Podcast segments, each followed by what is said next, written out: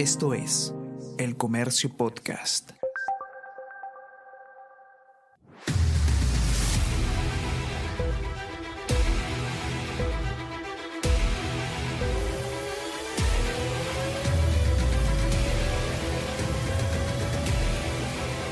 at the back of the grid.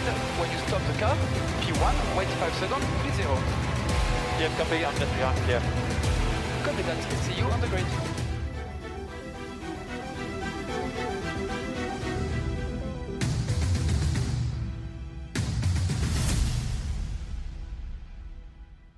Hola, mi nombre es Daniel San Román y les doy la más cordial bienvenida a un nuevo capítulo de La Grilla, el podcast de Fórmula 1 del diario El Comercio. Este es nuestro decimotercer capítulo de La Grilla del podcast y nada ha cambiado. Max Verstappen sigue destrozando la categoría, sigue ganando de manera contundente.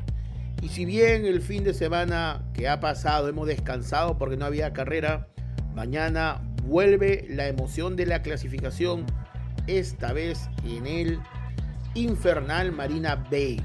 Llega la prueba, la carrera, la más exigente de la temporada. El terror de los gorditos, donde sudan todititos.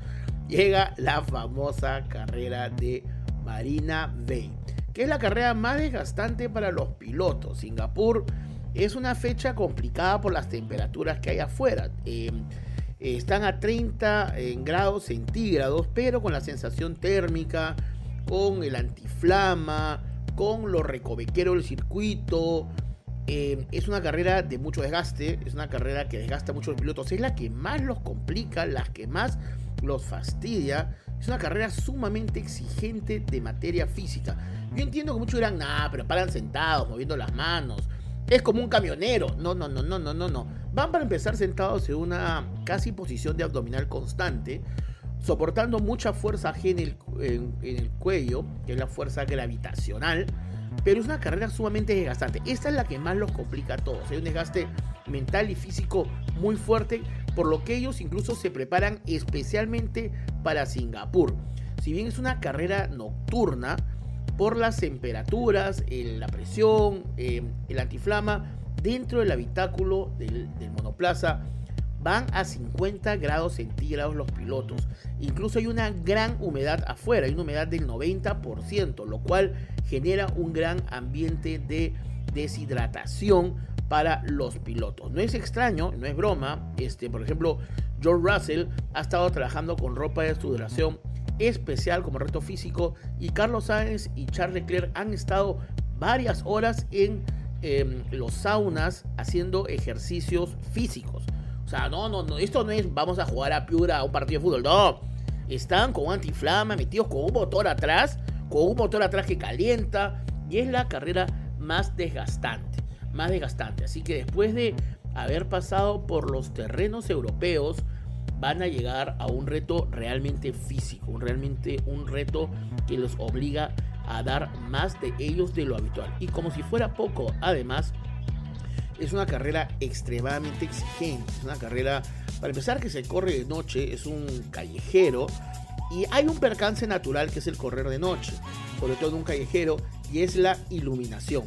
¿no? Este, las luces, eh, la carrera empieza dos horas después de la puesta del sol. Hay más de 1500 lámparas que están colocadas a una altura de 6 metros del circuito, pero los pilotos tienen que acostumbrarse a la luz artificial, ¿no? Eh, entonces es complicado. Es una, carrera que además hay un desgaste por la visibilidad que no es la habitual, porque no es igual que correr de día. Yo sé que oh, parece que es obvio, pero es cierto, es una carrera de 61 vueltas sobre un circuito de 5 kilómetros, 5.65, si lo queremos ver así. La distancia total es de 3, eh, 308 kilómetros y hay 23 curvas. Es el circuito con más curvas de la temporada. 23 curvas, o sea, caluroso. Eh, de noche con iluminación complicada. Recovequero.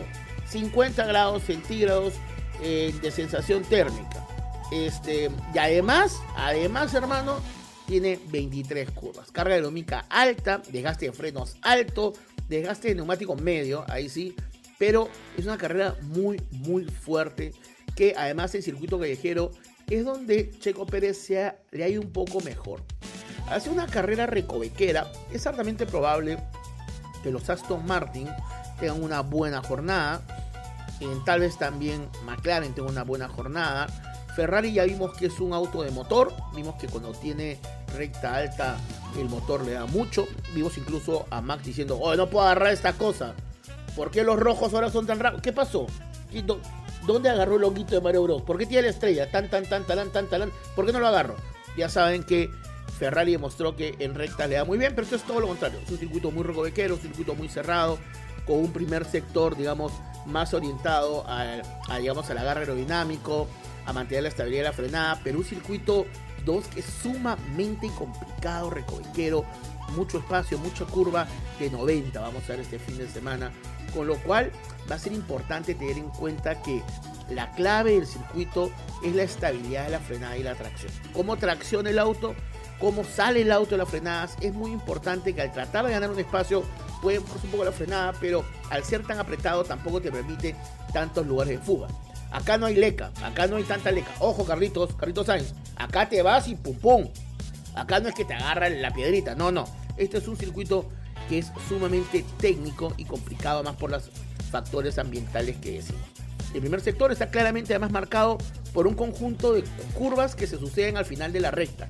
Y eso hace que uno venga con la velocidad a full y tenga que hacer una sucesión de, de, de, ribetes y de tomas y retomas que hace complicado. Esto es una parte donde las llantas se podrían desgastar, digamos, más de lo habitual.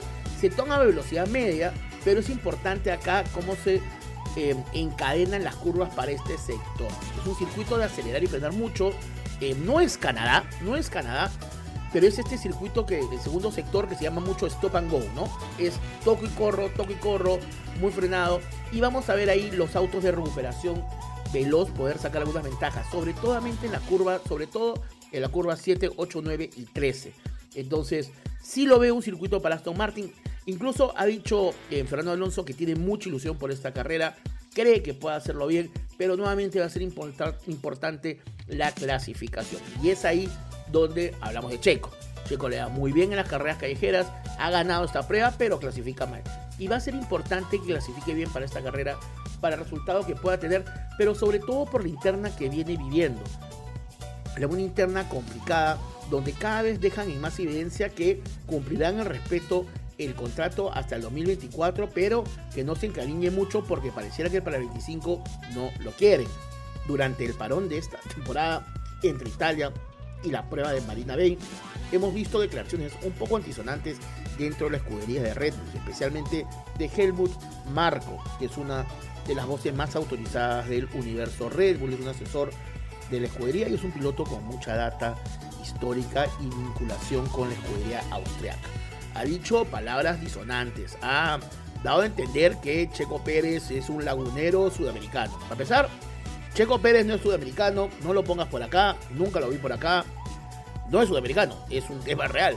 Pero ha dado a entender que es un piloto que no da con la talla de la exigencia. Si bien alabó el, el rendimiento que tuvo en Italia y dice que ha sido uno de los mejores fines de semana que le ha visto, dijo algo que todos sabemos, que tiene problemas en la clasificación donde titubea, que tiene buenos domingos y tiene problemas en la clasificación. Hasta ahí, mira, te lo compro, me parece válido, me parece algo totalmente importante.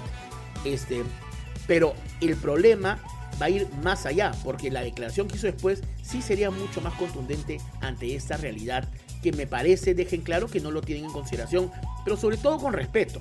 No lo tienen en respeto. Helmut dijo que gran parte de los problemas que tiene Checo es porque es un piloto sudamericano. O sea, para empezar no es sudamericano, pero lo que quiso ahora entender es como que dijo literalmente la declaración de Helmut Marco fue, recordemos que él es sudamericano y por eso su enfoque no es tan fuerte como el de Max Verstappen o era el de Vettel. No es como que es, un salvajito, pues, o sea, es un bananero. No, vamos a hablar, no, se concentra, se, se desconcentra. Es sudamericano, se le pones un espejo y te hace un trueque.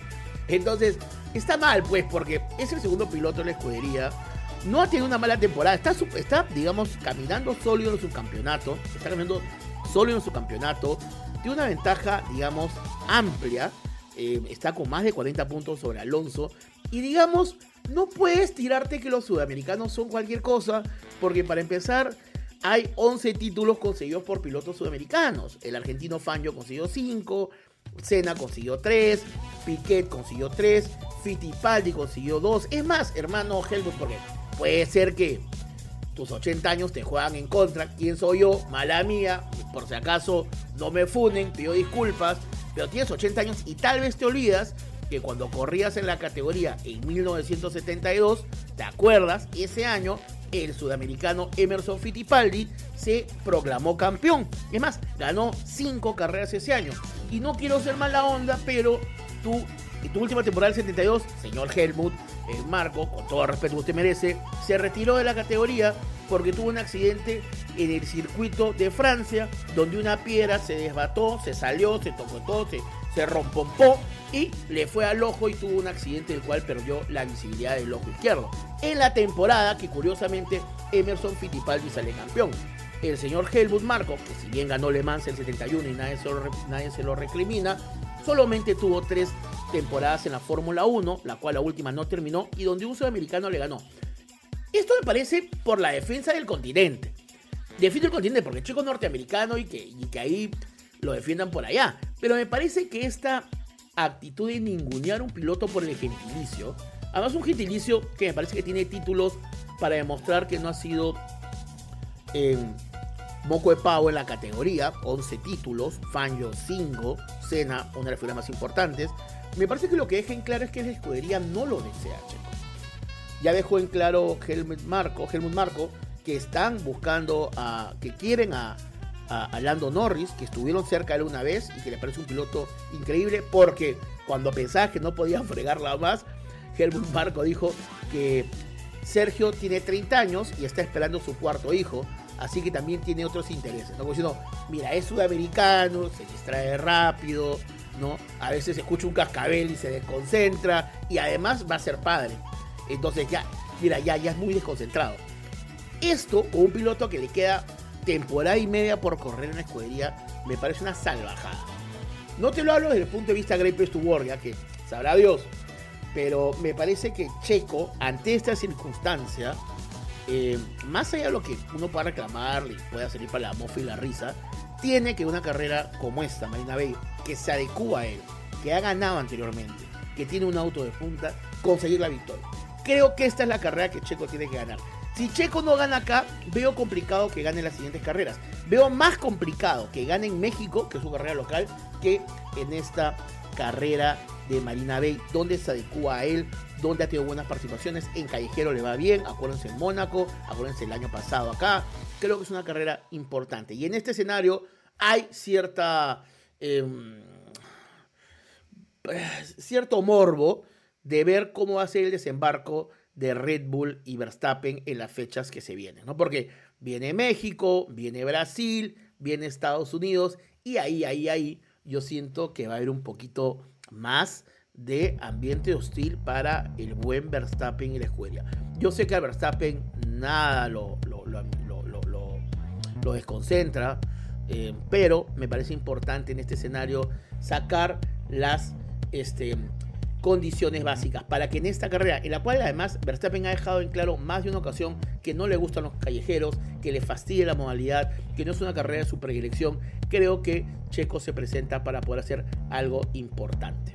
Es importante en este escenario también entender algunos retos, como el tema de las frenadas. Hay 15 puntos de frenada eh, por vuelta, es mucha frenada.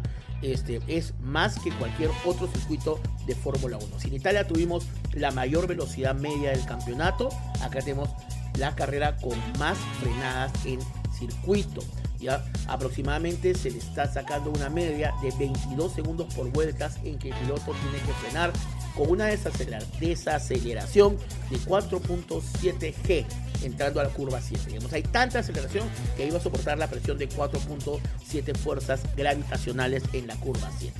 Los motores van a ir con un combustible, digamos, no, hay un, es un tema muy complicado en cuanto a la prevención de consumo. Es una carrera bastante sencilla, pero si hay un tema de aerodinámica que hay una carga máxima. Hay una carga máxima que hay que darle, porque acá la velocidad media del circuito supera a Mónaco en solamente 13 kilómetros por hora. Es un circuito recovequero y lento. Lo que pasa es que hay luz y hay más, hay, más este, emoción, pero es un circuito lento, así que hay que tener cuidado con lo que nos pase. Le voy a Checo por pura ilusión, creo que Checo lo debe hacer, creo que el ambiente se está dando, creo que muestra cierta regularidad, pero tiene que controlar la maldita clasificación sabatina. Me gustaría también Alonso, creo que Aston Martin tiene un vehículo para estas condiciones, creo que Alonso tiene las condiciones para esta carrera, pero tal vez, como ha sido desde el capítulo 1 de este podcast, Verstappen me cachetee y me diga, cállate tú, no sabes de qué estás hablando, este es mi campeonato y mi temporada. Y bueno, lo viene haciendo. Checo viene jugando lo que puede jugar, pero el señor Verstappen viene arruinando las estadísticas de todo el mundo. Es simplemente un huracán volcán de eficiencia en la categoría este año. Se han corrido 14 carreras, el señor Max Verstappen tiene el título, perdón, tiene ya el récord de más victorias consecutivas ganadas, pero en lo que va del año tiene 12 carreras, 12 carreras ganadas, dos para Checo. Importante que en lo que es sprint tiene dos carreras ganadas, una para Checo. Y importante que la escudería Red Bull tiene todas las carreras del año para ellos. No queda duda que Red Bull y Verstappen ya tienen todo hecho para la celebración de un nuevo título para ellos. En materia de poles, Max tiene 8 hasta el momento y Checo tiene 2 al igual que Leclerc. Lo importante es que por equipos, si lo vemos por equipos, de las 14 fechas disputadas, 10 pole position ha sido para los Red Bulls. Así que va, yo creo que va a ser una carrera importante, va a ser una carrera que nos va a dar un quiebre. Creo que esta es una carrera de quiebre para Checo. Eh, porque si le va mal en esta carrera se espera mucho de él, se le puede complicar más el ambiente hostil. Ha dicho Checo de manera importante, ha dicho Checo que más allá que tenga esta posibilidad de, seguir corriendo hasta el próximo año, ha sido contundente hablar de su futuro la vez pasada y ha dicho que lo único que él quiere es estar en un entorno que se sienta que puede contribuir. Y si ese lugar no es en Red Bull, tendrá que buscar otras alternativas. Em, es curioso, es curioso porque Em, cuando Checo no le iba tan bien en los puntos, digamos el año pasado, acuérdense, venía disputando su campeonato que no lo consiguió, lo sentía más sólido, pero parece que el enfrentamiento de fin de temporada y el inicio de esta con Verstappen en niveles públicos ha logrado quitarle credibilidad. Así que creo que Checo necesita esta victoria y desde acá como sudamericanos, porque además nos lo han mandado a, Helmut Marco, ha dicho que es sudamericano, añoramos que pueda tener una buena jornada en esta fecha venidera es sumamente hostil en materia climática, sumamente enrevesada en materia de manejo y sumamente emocionante en materia de competencia. Únete a nuestra comunidad de conocimiento con nuestros newsletters de autor. Podrás recibir material con enfoque especializado en política, economía, internacionales y más seleccionado por nuestros periodistas. Solo tienes que ingresar a elcomercio.pe slash newsletters y suscribirte. No seas el último en enterarte. Bueno, tras la arenga a Sergio Checo Pérez por una defensa continental, manteniendo el sentimiento libertario de San Martín y Bolívar, que no sé, Vamos hoy día a nuestra sección de vocabulario donde analizamos algún término, alguna realidad, alguna circunstancia, algo que pasa en la Fórmula 1 que te explicamos de manera sucinta, breve, para que cuando tengas la reunión con tu suegro, con tu amigo del trabajo, si quieres impresionar a tu jefe, tengas un datillo así de la Fórmula 1 para que brindas en estos ágapes. Además, se vienen ya las carreras nocturnas, las carreras parrilleras, las que puedes juntarte con los amigos, así que te hemos ido dando tips en estas ediciones de La Grilla, el podcast de Fórmula 1 del Diario Comercio. Vocabulario F1. Eh, y hoy hablaremos del peso de los pilotos. Como sabemos, en la Fórmula 1 eh, hay una gran relación entre peso-potencia. Esto nos, enseñaron, ¿se acuerdan? En el colegio. Peso-potencia. Si algo pesa más, tiene menos potencia, ¿no? Eh, si una persona de 200 kilos se sube un kart, de 10 caballos de, fuerza, este, va a ser mucho más lento que una persona de 60 kilos que se suba al kart del mismo eh, potencia. ¿Por qué? Porque hay más que trasladar, hay más peso. En la Fórmula 1, entendiendo que la, dinámica, la aerodinámica es vital, cómo hago y enfrento, digamos, al viento y, el, digamos, la presión que este tiene ante mí y, que, la forma es como genero que los alerones corten el viento de la mejor manera posible para tener eficiencia y tener menos resistencia y poder ganar. Imagínense, vemos centímetros, milímetros para controlar ello y además eh, todo está fríamente cronometrado y pesado a la precisión, no, no como las balanzas de los mercados. No, no, no, no, no, no, no. No, está precisado todo para que sea lo más eficiente posible. Hay una reglamentación que dice que los pilotos tienen que pesar 80 kilos. 80 kilos tiene que pesar un piloto y ojo, 80 kilos con el antiflama, con el guardallama e incluso con el casco. Por eso después de la carrera ustedes van a ver que ni acá a la carrera salen los pilotos y se paran a pesarse. No es que quieren ver cuánto han bajado de peso en la carrera, no, no. Ojo, ojo, como dato, ¿eh? ahorita en la carrera de este fin de semana los pilotos bajan hasta 6 kilos. 6 kilazos. A mí solamente me faltan 5 carreras. 5 carreras y estoy. Bueno, vamos a otro tema. 80 kilos tiene que pesar un piloto con casco y antiflantes. Ni bien termina la carrera, los pesan y comprueban que tengan 80 kilos de peso. ¿Qué pasa si alguien pesa menos de 80 kilos? Imagínate que pesa 60, el casco pesa aproximadamente 1 kilo 700, entonces no, no llegas pues, no llegas a 80. No es que me va a comer una hamburguesa o me como una pizza, no, no llegas. Generalmente lo que hacen es que estos, estos kilos que faltan de completar en el peso del piloto se ponen dentro del vehículo, se añaden al vehículo como peso, ¿ok? Pero no es que lo puedes poner en cualquier parte específica del vehículo para ganar, no sé, aerodinámica o generar un efecto especial en el peso del auto. No, no, tiene que colocarse en el asiento del vehículo. Tiene que colocarse justamente en el asiento del vehículo. Así que eso es. Recuerden, cada piloto 80 kilos incluyendo antiflamas y casco y en caso no lleguen al peso o la diferencia, porque nadie, nadie está 80 exacto, este peso faltante se pone dentro del habitáculo del vehículo exactamente en la zona del asiento. Y ese es su dato para esta semana en vocabulario de la grilla.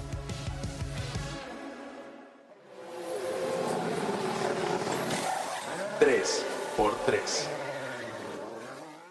Ahora vamos a nuestra última parte del capítulo del día de hoy, capítulo breve porque no hemos tenido carga el fin de semana, sino un recuento de lo que se viene, así como una defensa destemplada, apasionada, cariñosa a Checo Pérez. Bueno, veamos las tres noticias esta semana. La primera, propuesta Alpine. Alpine, que, viene, que viene de mal en peor, ¿sí o no? Hemos, hemos visto lo que pasa organizativamente en la escudería francesa, acuérdense, ex Renault, ha pedido a la FIA que se regulen los motores para igualarlos.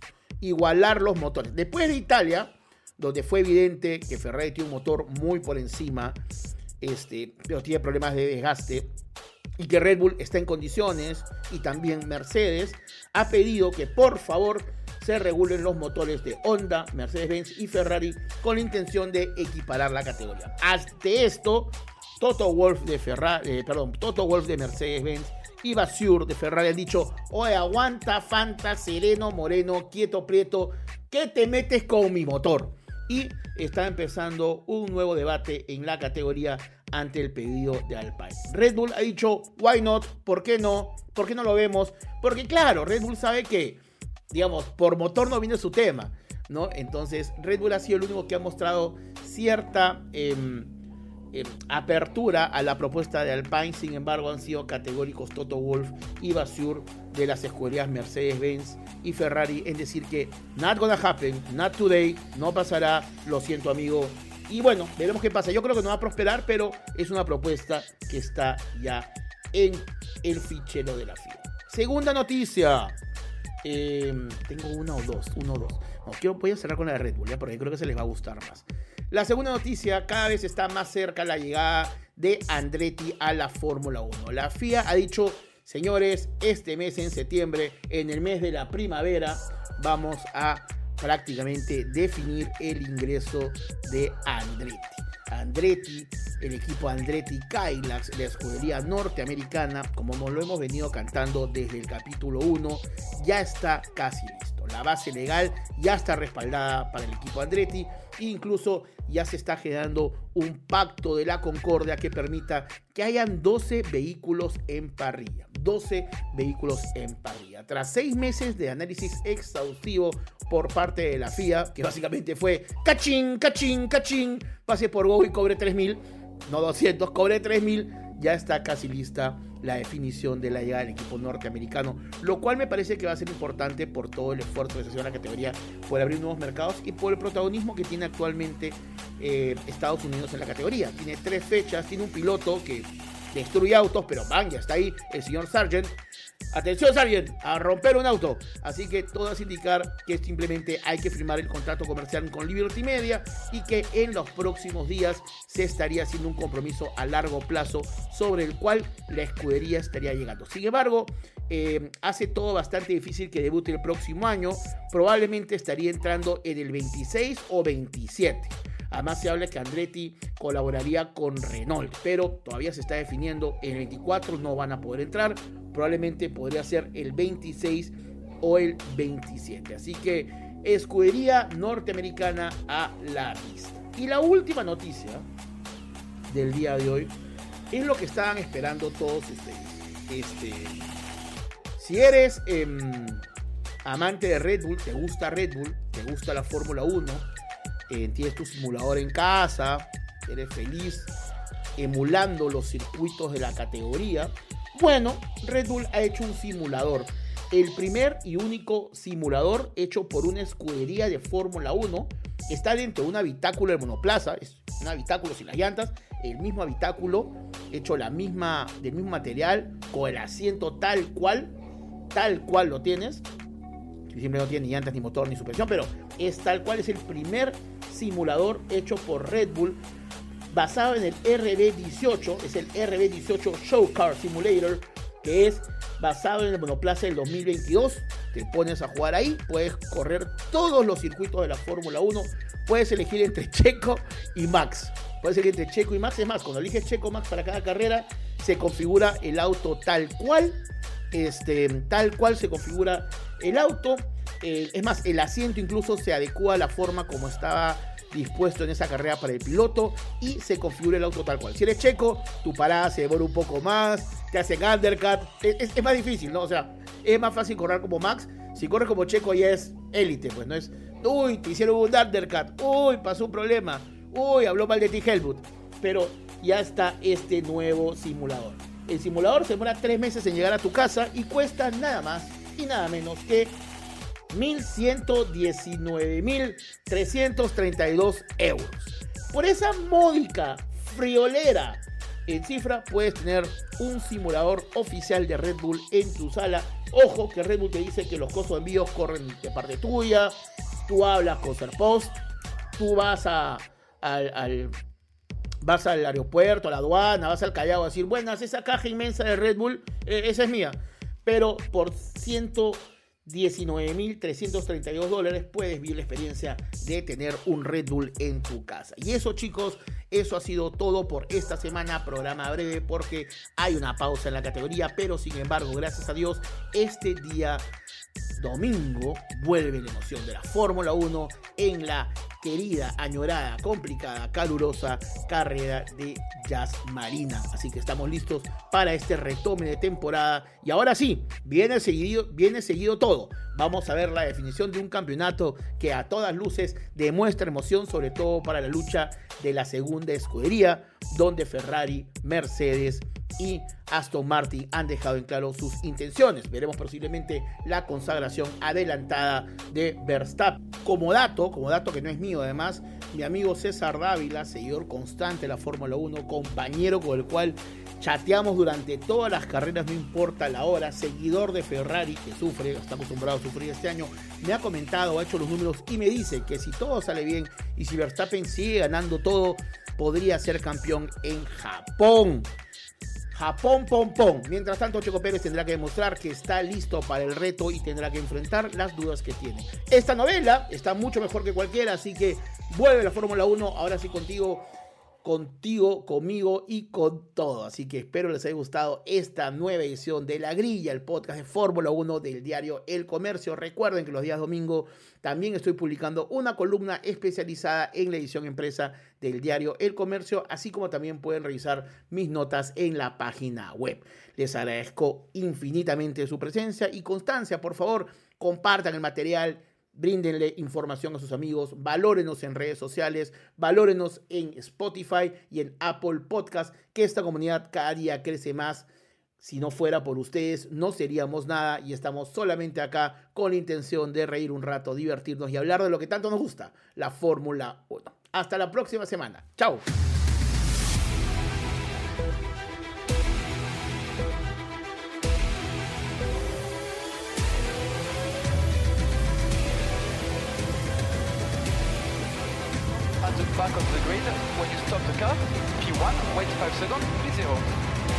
Copy, I'm just behind, clear.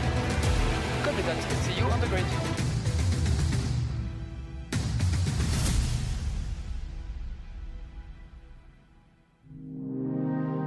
El Comercio Podcast.